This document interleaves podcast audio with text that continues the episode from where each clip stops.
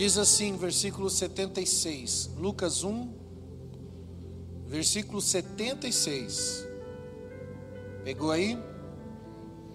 Diz assim: E você, menino, será chamado profeta do Altíssimo, pois irá diante do Senhor para lhe preparar o caminho, para dar ao seu povo conhecimento da salvação, mediante o perdão dos seus pecados, por causa das ternas misericórdias de nosso Deus, pelas quais do alto vos visitará o sol nascente para brilhar sobre aqueles que estão vivendo nas trevas e na sombra da morte, e guiar os vossos pés no caminho da e guiar os vossos pés no que?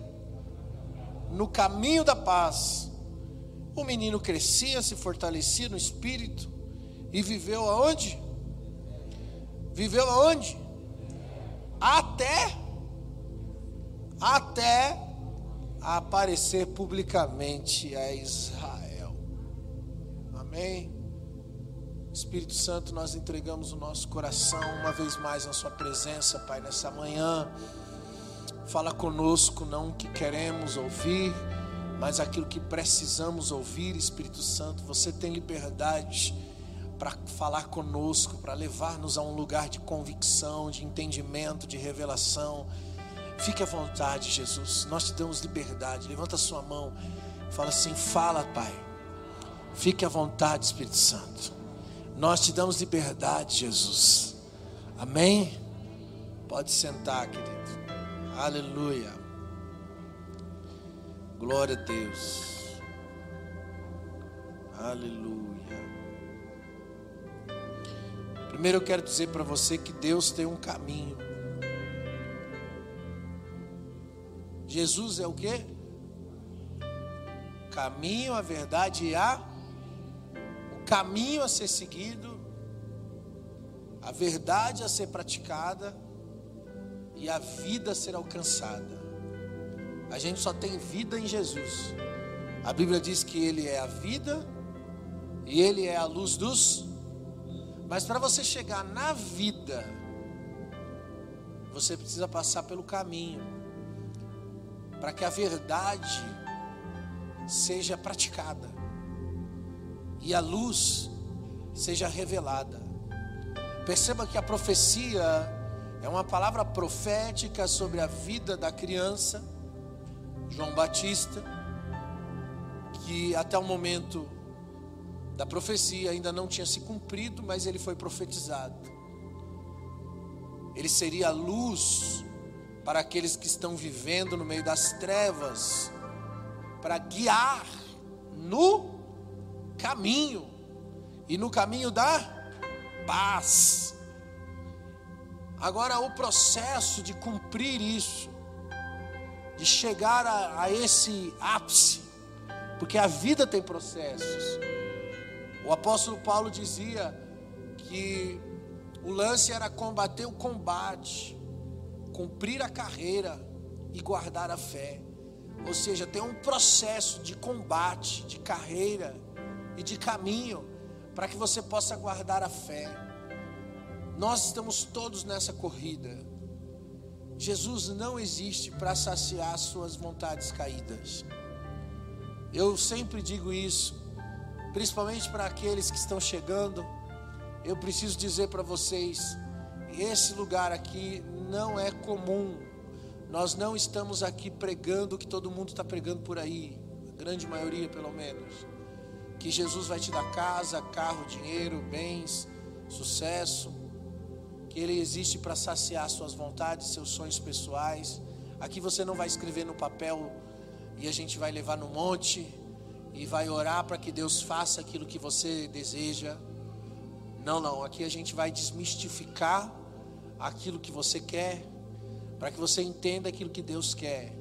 Aqui a gente vai te ensinar a orar, não a oração do pedinte, mas a oração do propósito, aquela que nos alinha ao propósito original de Deus, aquela que quando eu vou para a presença, eu vou dizendo: seja feita a sua vontade, assim na terra como é no céu. Aquela que procura a vontade de Deus, aquela que entende que a vontade de Deus é melhor, porque os caminhos do Senhor são mais altos que os meus, porque os seus pensamentos são mais altos que os meus. Então, assim, já para a gente iniciar bem, deixando bem claro para você isso, Deus tem um caminho para nós, e esse não é o seu caminho, esse é o caminho dele, que ele escolheu, que ele desejou, que ele quer para você. É claro que você só vai viver esse propósito se você entrar porque Deus nunca obriga ninguém. Apocalipse 3:20 diz: Eis que estou à porta e bato. Aquele que ouvir a minha voz e abrir, eu entrarei. Quer dizer que Deus só entra, ele só funciona com você a partir do momento que você tem a disposição de ouvir ele bater e abrir e ter a atitude de abrir para que com Ele possa ter relacionamento, para que com Ele você possa ter um andar junto, uma mesa, uma comunhão, um lugar onde você pode desfrutar daquilo que vem de Deus, para que você possa manifestar na terra aquilo que recebe do céu. Então, irmãos, a história diz que o povo de Israel deu voltas no deserto. Quando você olha para o povo lá na antiga aliança, você percebe um povo acelerado, um povo que quer sair do Egito, um povo que quer sair do sofrimento da escravidão. Eles querem a terra prometida, a promessa de Abraão, de Isaac de Jacó. E agora, por intermédio de Moisés, uma terra que emana leite e mel, o cumprimento da profecia de Abraão, Isaac e Jacó. Mas eles estão acelerados, eles querem entrar na terra. Mas a Bíblia diz que esse povo deu voltas no deserto e eles ficaram num período de 40 anos. Sabe o que me chama a atenção? Isso é para você explicar o caminho de Deus, tá? Isso é para você entender o caminho de Deus. É que essa estrada que liga o norte do Egito à Palestina, ou seja, o tempo decorrente do Egito até a terra prometida, era uma distância de 100 km, 100 quilômetros. Tudo bem, né? Eles estavam a pé, mas eles não levariam 40 anos andando, aquilo que duraria-se duas horas de carro. Quanto tempo demora para andar 100 km de carro? Quanto? Uma hora e meia, não é? Uma hora e meia. Se não tiver trânsito, uma hora. Então significa o seguinte: esse povo demorou 40 anos caminhando numa estrada que eles de carro demorariam menos de uma hora. E que com certeza a pé não se duraria mais do que dois, três dias. Mas olha só, a questão é que Deus é que estava guiando aquele povo pelo deserto. Esse era o caminho de, de Deus. Êxodo 13, 17 diz: Quando o Faraó deixou sair o povo, Deus não guiou pela rota da terra dos filisteus, embora esse fosse o caminho mais curto, pois disse: se eles defrontarem com a guerra, talvez se arrependam e voltem para o Egito. Quer dizer, esse povo não estava pronto para a guerra. Então, versículo 18: Assim o Senhor fez o povo dar voltas pelo deserto. Quem é que fez o povo dar volta pelo deserto? Quem é que fez o povo dar volta pelo deserto? Deus seguindo o caminho que leva até o Mar Vermelho. Então foi Deus que fez. Por quê? Porque eles não estavam prontos para a guerra. Então eu vou fazer uma coisa que a gente faz tempo que não faz. Cutuca o irmão do seu lado e diga para ele: o caminho de Deus é o melhor caminho.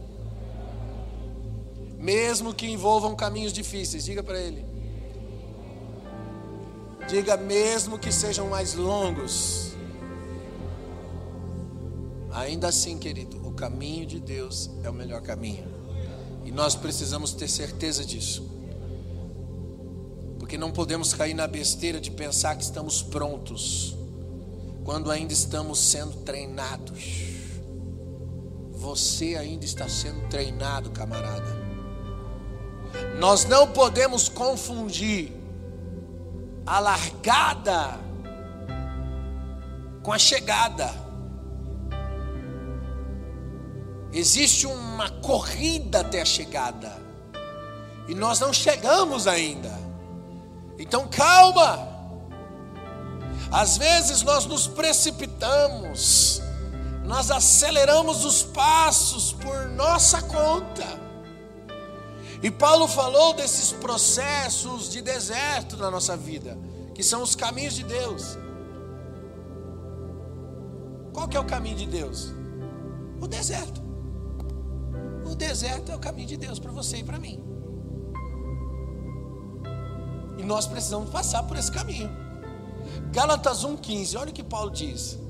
Deus me separou desde o ventre materno, me chamou para sua graça, quando lhe agradou para revelar o seu filho em mim, para que eu anunciasse entre os gentios. Não consultei pessoa alguma, tampouco subi para Jerusalém para ver os que já eram apóstolos antes de mim, mas de imediato parti para a Arábia e tornei a voltar a Damasco. Depois de três anos, subi a Jerusalém para conhecer Pedro pessoalmente. E estive com ele 15 dias. Não vi nenhum dos outros apóstolos, a não ser Tiago, o irmão do Senhor. Quando, a, quanto aos que lhe escrevo, afirmo diante de Deus que não minto. A seguir, fui às regiões da Síria, da Sicília. Eu não era pessoalmente conhecido pelas igrejas da Judéia que estão em Cristo. Olha só, Paulo está falando de um processo. Ele passou três anos na Arábia, o deserto que era a estrada da morte do nosso eu. Ele sempre vai ser um caminho para nós. Irmãos, desde João Batista até Paulo, todo mundo teve que passar por desertos. Você acha que vai ser diferente? com você e comigo. Porque para se tornar aquilo que você precisa se tornar em Deus, o deserto é a escola de Deus. Sabe, já aconteceu comigo. Jovem com uma palavra afiada, as pessoas colocam expectativas na gente, né? E nós queremos acelerar o processo para suprir as expectativas que as pessoas colocam na gente. Nós apertamos os passos porque nós também deslumbramos um lugar nessa corrida. Nós queremos mostrar performance o tempo todo. Nós queremos mostrar resultados. Com João Batista não foi diferente. As pessoas tinham expectativas nele. Ele foi um sacerdote que viveu no deserto. Lucas 1,5 diz que Zacarias, da ordem de Abias, cuja mulher era da filha de Araão e o seu nome era Isabel, ele era sacerdote, ele era filho de Zacarias, que era da ordem de Araão, ou seja, esse cara, João Batista, ele tinha linhagem sacerdotal para estar no templo, no lugar do sumo sacerdote Caifás. Mas quando chegou no tempo de se mostrar, porque a proposta de Deus com ele não era com o templo, era com o deserto, porque o deserto era o lugar do treinamento. Mas quando chegou a hora de se mostrar, esse cara já não era só um sacerdote, esse cara agora também era um profeta. Sabe, tudo que Deus faz tem um processo, e no processo tem um trajeto. E no caminho você descobre o trajeto, você descobre o processo daquilo que Deus está fazendo. Irmãos, é tempo de nós pararmos tudo que nós estamos fazendo, parar a nossa aceleração da nossa vida pessoal e ficar no deserto com Deus, até o tempo de se mostrar. Hoje nós precisamos mais de fé para não fazer nada do que fé para fazer alguma coisa. É verdade ou não é? A minha pergunta é: você tem fé para não fazer nada? Diferente do que hoje as pessoas pregam. Você tem fé para fazer isso? Você tem fé para ter essa atitude? Não, não. Hoje a gente precisa de fé para ficar quieto, para não fazer nada. Porque vivemos num ativismo tão grande, tão grande na nossa vida, que ficar sem fazer nada é depressivo. Desde criança já. As crianças, você vai sair em algum lugar, elas perguntam: que, que vai ter para fazer? Eu não vou fazer nada. Eu não quero ir se não tiver nada para fazer. É ou não é? Desde criança elas ficam dentro de uma aceleração. A nossa vida é assim. Então a pergunta é: você tem fé para não fazer nada? Apenas para ficar e ouvir Deus? Sabe, desenhar no papel o que Deus está fazendo, sentar e ficar desenhando o que Deus está fazendo. Apenas contemplar a rota. Ver Deus. Assisti-lo. Sabe, irmãos, construir uma história de vitórias secretas. Isso é ficar a sós. Porque são essas vitórias secretas que vão dar pra base para os triunfos públicos que virão depois. Sabe, o prêmio não é para aquele que larga bem, mas é para aquele que completa a corrida. Nós não estamos em uma corrida de 100 metros, nós estamos numa maratona, cara. E se você observar os atletas que correm corridas de 100 metros, você pode perceber, os caras são mais, mais brutos, né? São mais fortes, mais musculosos. Porque eles precisam de força. Aí você vai olhar um corredor de corrida de maratona. É tipo Rubão, assim, né? Você tem medo de abraçar e quebrar. É, não é? Mas a questão não é a força, é a resistência. Quem tem mais resistência? O corredor de 100 metros ou o da maratona? O da maratona, o magrelinho. Ele tem mais resistência do que o, o fortão, porque a questão não é força, é resistência. Deus não quer que você seja bombadão, Deus quer que você seja resistente, está entendendo? Então, esse é o processo, irmãos. Nós precisamos ter a nossa corrida aprovada no caminho secreto. E no caminho secreto existe uma coisa chamada exposição pessoal. Deus expõe você.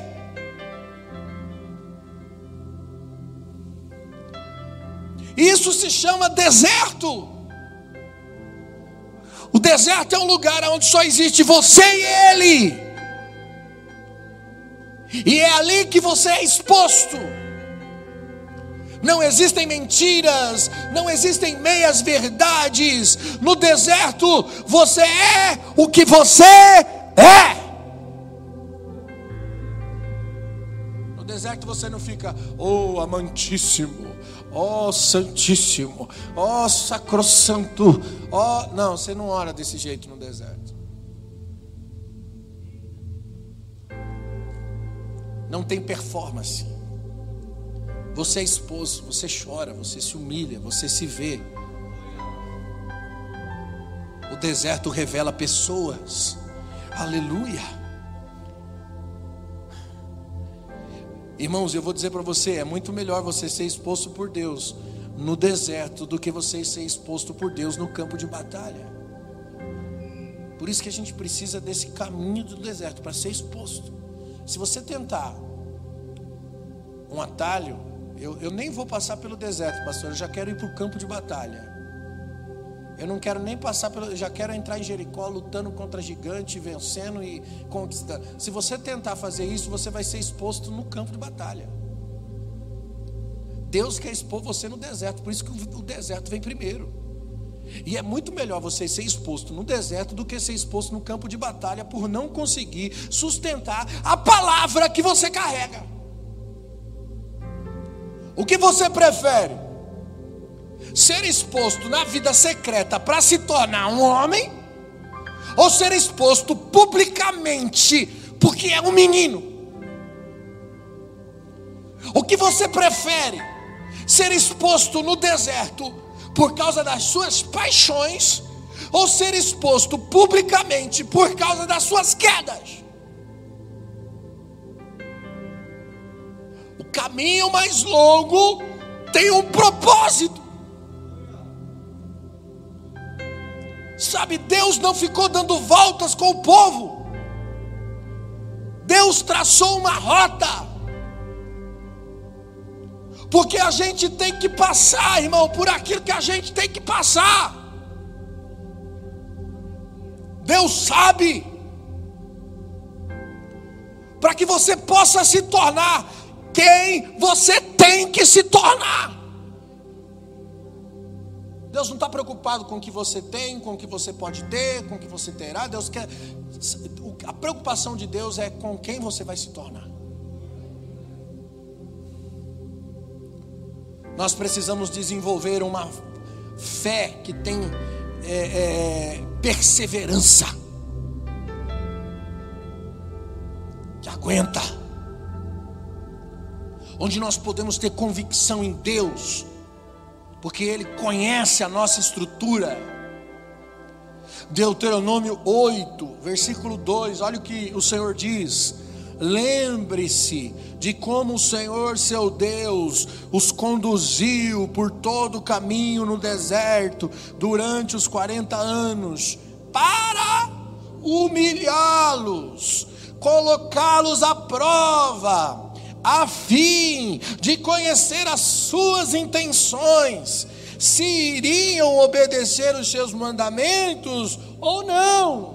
Assim ele os humilhou, os deixou ter fome, mas depois sustentou com o maná que eles não conheciam e nem os seus antepassados conheciam, para mostrar-lhes que nem só de pão viverá o homem, mas de toda a palavra que vem da boca do Senhor as roupas de vocês não se gastavam, nem os seus pés se inchavam durante esses 40 anos. Saibam, pois, que em seu coração, que assim como um homem disciplina seu filho, da mesma forma o Senhor, seu Deus, os disciplina. Aleluia! Uau! E nesse lugar tem uma nuvem durante o dia para guardar o povo do calor do deserto. O deserto é quente. E à noite o deserto é frio.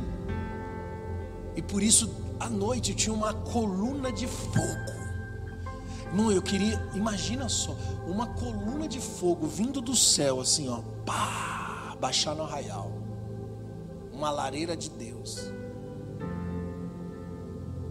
Não tenta imaginar um negócio desse. Como é que esse povo ainda conseguia murmurar num lugar desse? Deus cuidando de tudo. Sabe qual que é o nosso problema? Às vezes nós estamos focados nas coisas de fora. A gente não percebe essa coluna de fogo descendo na nossa vida. A gente está focado nas circunstâncias difíceis da nossa vida. E a gente não percebe o cuidado de Deus com a gente. Não percebe Deus na jornada. Nós nunca estamos sozinhos. Sabe, Ele sempre vem porque Ele sempre é e porque Ele sempre está. De dia uma nuvem, De noite, uma coluna de fogo. As roupas dos caras não estragavam, não gastavam. Os sapatos continuavam inteiros. 40 anos, a roupa nova, o sapato inteiro. Já parou para pensar, irmão? Que coisa extraordinária. São essas coisas que Jesus disse que serão acrescentadas. Que coisas? As coisas que jamais abalariam a minha fé. As coisas que jamais me tirariam da presença de Deus. Então, essas coisas, essas coisas vos serão acrescentadas. Mateus 6,31 Portanto, não vos preocupe com o que há de comer, com o que há de beber, com o que há de vestir. Busquem, pois, em primeiro lugar o reino de Deus e a sua justiça, e todas essas coisas vos serão acrescentadas. Sabe, irmãos, Deus está guiando um povo por um caminho. E ele não deixou padecer, ele não deixou ter fome. Mas a Bíblia diz que por um momento, o texto que nós lemos, por um momento, Deus deixou aquele povo ter fome, mas não deixou ter fome, Ele deixou a fome vir para que eles entendessem que existe algo maior que aquela fome. Existe algo que alimenta muito mais do que a carne. Deus deixou eles ter fome na carne para que eles pudessem comer daquilo que mata a fome, daquilo que mata a sede, você não precisa beber de novo. A água que eu lhe der, nunca mais você terá sede. Porque nem só de pão viverá o, mas de toda a. Aí por um momento ele deixou ter fome de pão mas para que o homem pudesse entender que nem só de pão. Por isso que Jesus tirou de letra o seu deserto. Transforma pedra em pão, Satanás falou para Jesus no deserto. Nem só de pão viverá o homem. Jesus estava afiado nas escrituras, focado no propósito. E as três vezes que o diabo tentou Jesus, concupiscência da carne, soberba da vida e ostentação de bens, Jesus o resistiu nas três barras da natureza caída humana. E o que aconteceu? A Bíblia diz que o diabo fugiu se retirou, não suportou estar na presença, porque quando você caminha na vontade, quando você está inserido no caminho, o diabo pode até encontrar você nesse caminho, mas quando ele te encontra nesse caminho, a Bíblia diz que por sete caminhos ele fugirá de você, porque você está afiado na vontade de Deus. Aleluia! Sabe, a minha mensagem para você é: Vamos aprender a contemplar a beleza do caminho. Não vamos reclamar se o caminho parece mais longo. Não vamos reclamar se o caminho é estreito. Pare e contemple. Então você verá a nuvem, você verá o fogo de Deus na sua vida, no meio do seu deserto. Nós temos tantos planos, queremos construir tantas coisas, a gente sempre quer uma casa maior. Eu não, eu quero uma casa maior. Mas por que, que você quer uma casa maior? De que adianta uma casa maior se a família está cada dia menor? Se nós estamos perdendo a contemplação, se não estamos vendo o propósito de Deus?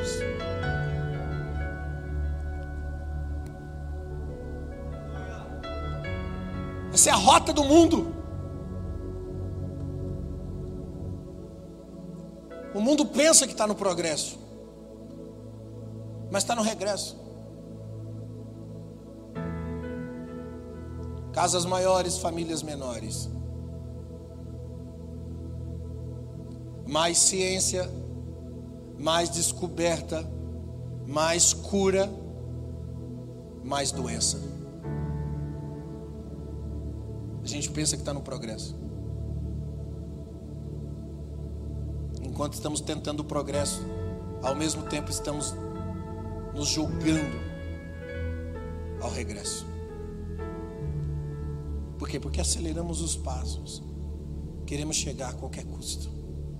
Quando deveríamos parar e contemplar a beleza do caminho. De como é bom depender de Deus, cara. Como é bom confiar. Sabe? Esvaziar a cabeça. Ter o coração leve. Não ter ansiedades. Coisa boa é ser sossegado. Irmão, como é bom ser sossegado. Hoje é difícil a gente ter essa paz, né? tanta, tanta conta para pagar, pastor. Tanta responsabilidade, pastor. Tanta coisa que eu estou correndo contra o tempo, pastor. Tenho dor de você, irmão. Uma pena isso. Está se matando. Enquanto a ciência luta para conseguir mais cura, o homem se mata. Por isso que, que tem doenças novas surgindo cada dia. Por quê? Porque o homem, com a sua ansiedade, com as suas preocupações, e cientificamente isso também já foi provado, que toda doença nasceu da psicossomatia. Primeiro nasceu aqui, ó, aqui dentro, e se materializou no corpo. Pessoas tranquilas vivem mais, têm uma vida mais saudável.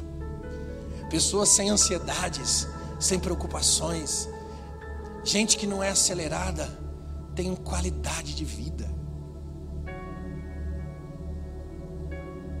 A verdadeira felicidade se chama paz interior. A verdadeira prosperidade se chama paz interior. Quando é que eu tenho? Quando eu estou nele. Porque quando eu estou nele, eu tenho a plena convicção da vontade dele. Eu não tenho sonhos, os sonhos são deles. Eu não tenho projetos, o projeto é dele. Eu não tenho vida, porque até a minha vida é dele. Então o que eu tenho? Eu tenho Ele.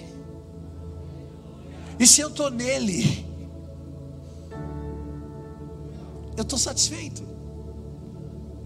Eu tenho tudo, tudo que eu preciso. Logo existe paz. Ah, pastor, mas eu estou no meio de uma turbulência. Mas se você está nele, a turbulência é só o processo do caminho e você sabe. Uau! E aí você tem paz no meio da turbulência do caminho.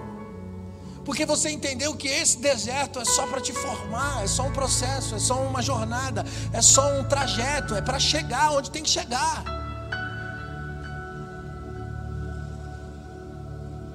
Amém.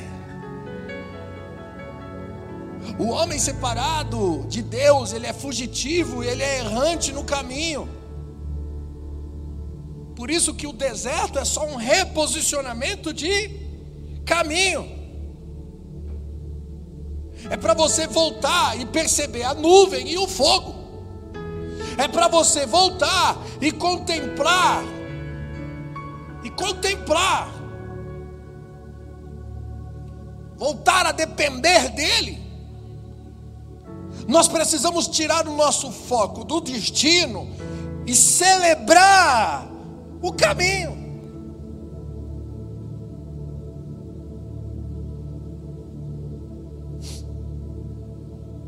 Irmãos, eu falo ministerialmente.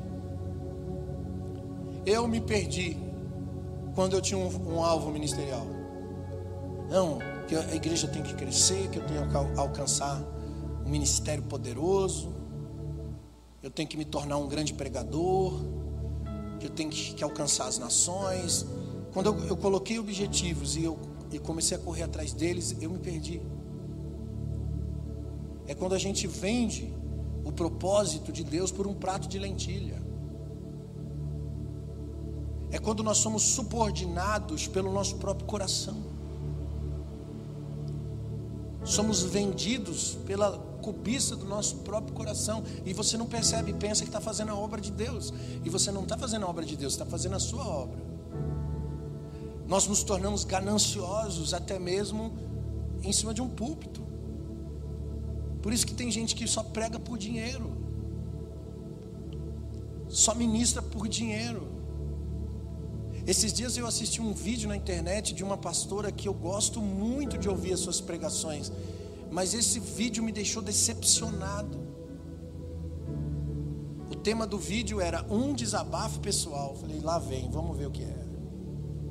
Quando eu assisti, a pastora estava é, defendendo a tese do porquê cobra para pregar. E ela distorcia versículos bíblicos, como por exemplo de Mateus, que diz que de graça recebeis, de graça dai. Ela disse que de graça é para curar enfermos, expulsar demônio, de graça não é para pregar. Só que o texto diz lá no versículo 7: pregai, curai, o pregai está lá, o expulsai demônio está lá, mas o pregai está lá também. Depois, de graça recebeis, de graça dai. Mas ela distorce o versículo bíblico, porque está presa numa ganância. Irmão, eu tenho certeza que ela conhece essa verdade. Mas por que, que uma pessoa manipula um texto bíblico? quando essa pessoa tem propósitos pessoais, independentes, paralelos, que tem a ver com a sua vontade, não com a vontade de Deus, com os seus interesses, não com os interesses de Deus. Então eu tenho muito interesse nisso, porque isso aqui é a minha base. Hoje as pessoas, muitos ministros do Evangelho, fizeram é, da pregação do Evangelho uma base de sustentabilidade financeira. Então a casa que tem, o carro que tem, a faculdade dos filhos, a história que, que tem, está toda em cima dessa base construída e a pessoa não consegue abrir mão disso. Fez do evangelho uma carreira pessoal ao ponto de distorcer versículos bíblicos. Depois ela levou outros textos que falam que o pastor é digno do seu salário e começou a usar outros textos que falam do pastor ser remunerado. Mas até aí o que tem a ver com cobrar para pregar, com botar ingresso na porta da igreja? Para as pessoas entrarem num culto, que pior, pela internet, tem que pagar para entrar na live. Porque com a pandemia, as igrejas fechadas vão fazer agora é, é, o ingressinho das lives. Aí você paga para ter acesso. Numa coisa que hoje a gente não tem praticamente gasto nenhum. E ela chegou a citar no vídeo que ela tem o gasto da maquiagem. Por isso que tinha que cobrar o preço da live. Gente, eu estou falando, eu não vou citar o nome da pessoa, mas eu estou falando de uma pastora que tem uma palavra poderosa, que prega muito mais que eu, que sabe muito mais que eu.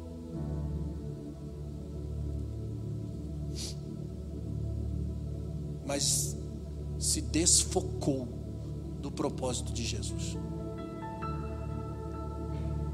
Infelizmente, isso está acontecendo com pessoas no Brasil e no mundo. Nós queremos acelerar os passos, queremos a recompensa aqui. E aí Jesus olha para a gente e diz: Em verdade vos digo que você já recebeu aqui na terra a sua recompensa. Porque se você recebe honra, glória e majestade aqui, é, tá pago. Que galardão tereis no reino dos céus? Bota uma coisa na sua cabeça, cara. O ministério não é para garantir você aqui, é para garantir você na eternidade. Por isso que a Bíblia diz que o justo viverá da, da fé. Eu não preciso cobrar para pregar. E Deus me abençoa, Deus cuida de mim. Deus prepara pessoas na minha vida que abre portas, que abre caminhos. Tem lugares que eu prego que eu não ganho muita coisa, mas tem lugares que eu prego que pessoas me abençoam. E eu não faço distinção entre lugares. Por quê? Porque eu não estou atrás de um lugar, porque eu já estou inserido num caminho. Isso me dá paz. Eu sei o que eu tenho é o que eu tenho que ter. O que eu tenho é o que eu estou preparado para ter. Irmão, eu estou nas mãos do Senhor. Essa deve ser a nossa mentalidade. Fluir em Deus é construir a partir dele. Isso me faz aceitar a alegria e a dor, a prosperidade e a escassez, o tempo bom e o tempo ruim. Isso é estar inserido no caminho de Deus. Eu gosto de Salmo 34, olha o que diz. Salmo 34, 1. Bendirei o Senhor em todo o tempo, os meus lábios sempre o louvarão, minha alma se gloriará no Senhor.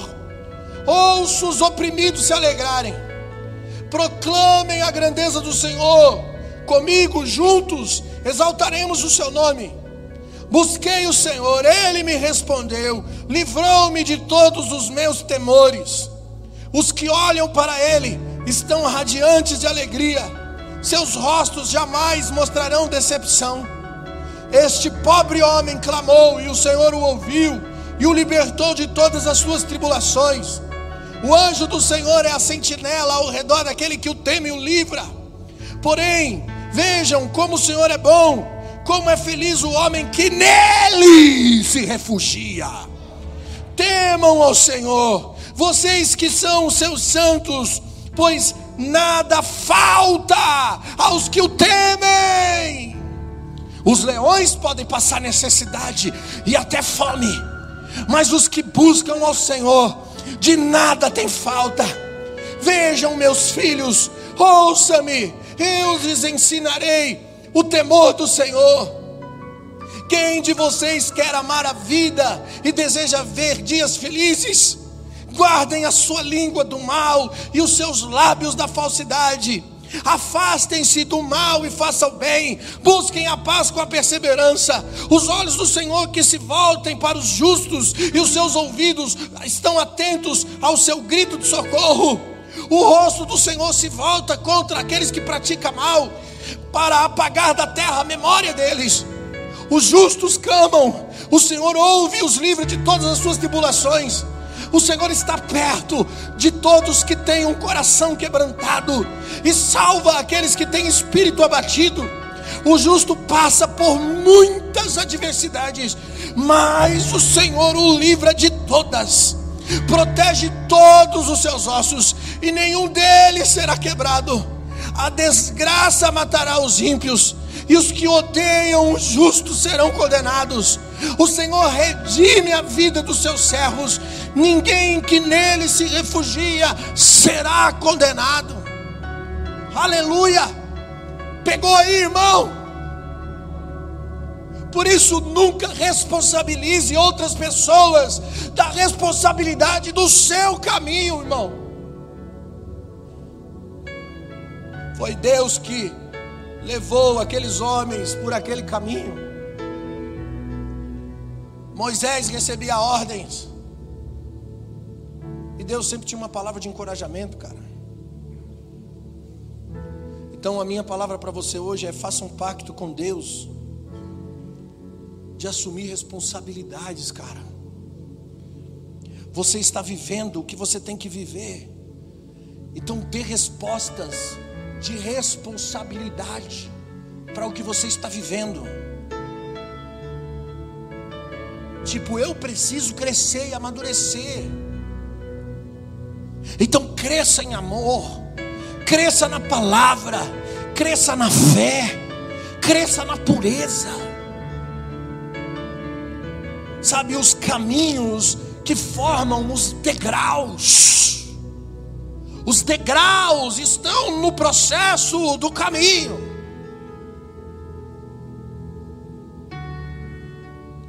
João 14,6, Jesus disse: Eu sou o caminho, a verdade e a vida, e ninguém vem ao Pai senão por.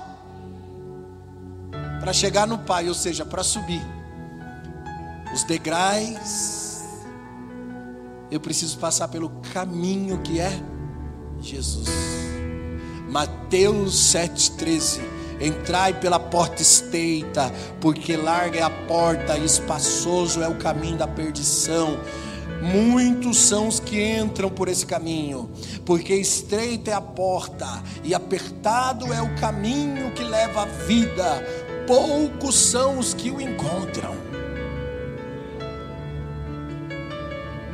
Você pode escolher um caminho curto Só que esse caminho curto nunca chega. Ou você pode escolher o caminho de Deus para você. Porque o de Deus é mais importante. Porque é mais importante para Deus que você chegue do que qualquer outra coisa. Deus não está preocupado se você chega primeiro, Deus quer que você chegue. E você não pode chegar sem passar pelo caminho que é Jesus, cara. Não existe atalhos. Ninguém vem ao Pai sem passar pelo caminho, sem se tornar semelhante ao Cristo. Nós precisamos de uma transfiguração de propósito de visão, de caráter, de sentimento, para entrar no caminho e deixar de ser religião, deixar de ser bandeira evangélica ou bandeira religiosa, nos tornar própria mensagem. Esse tem sido o nosso desafio de todos os dias. Se tornar a mensagem, se tornar a vida de Deus, e às vezes a vida de Deus para ser manifesta na sua vida, você precisa passar pelos processos. Não me venha fazer perguntas, pastor, por que, que Deus permitiu isso na minha vida? Pare de perguntar por quê. Comece a olhar para Deus e pergunte para quê, qual é o propósito. Porque tem um propósito. Irmãos, foi de propósito. Porque tem um propósito. Não pergunte por quê. Não se sinta inferior, abandonado, largado, porque você não é. Se sinta especial. Por que você é especial? Porque está passando por um deserto? Sim. Todos os especiais escolhidos foram para esse lugar.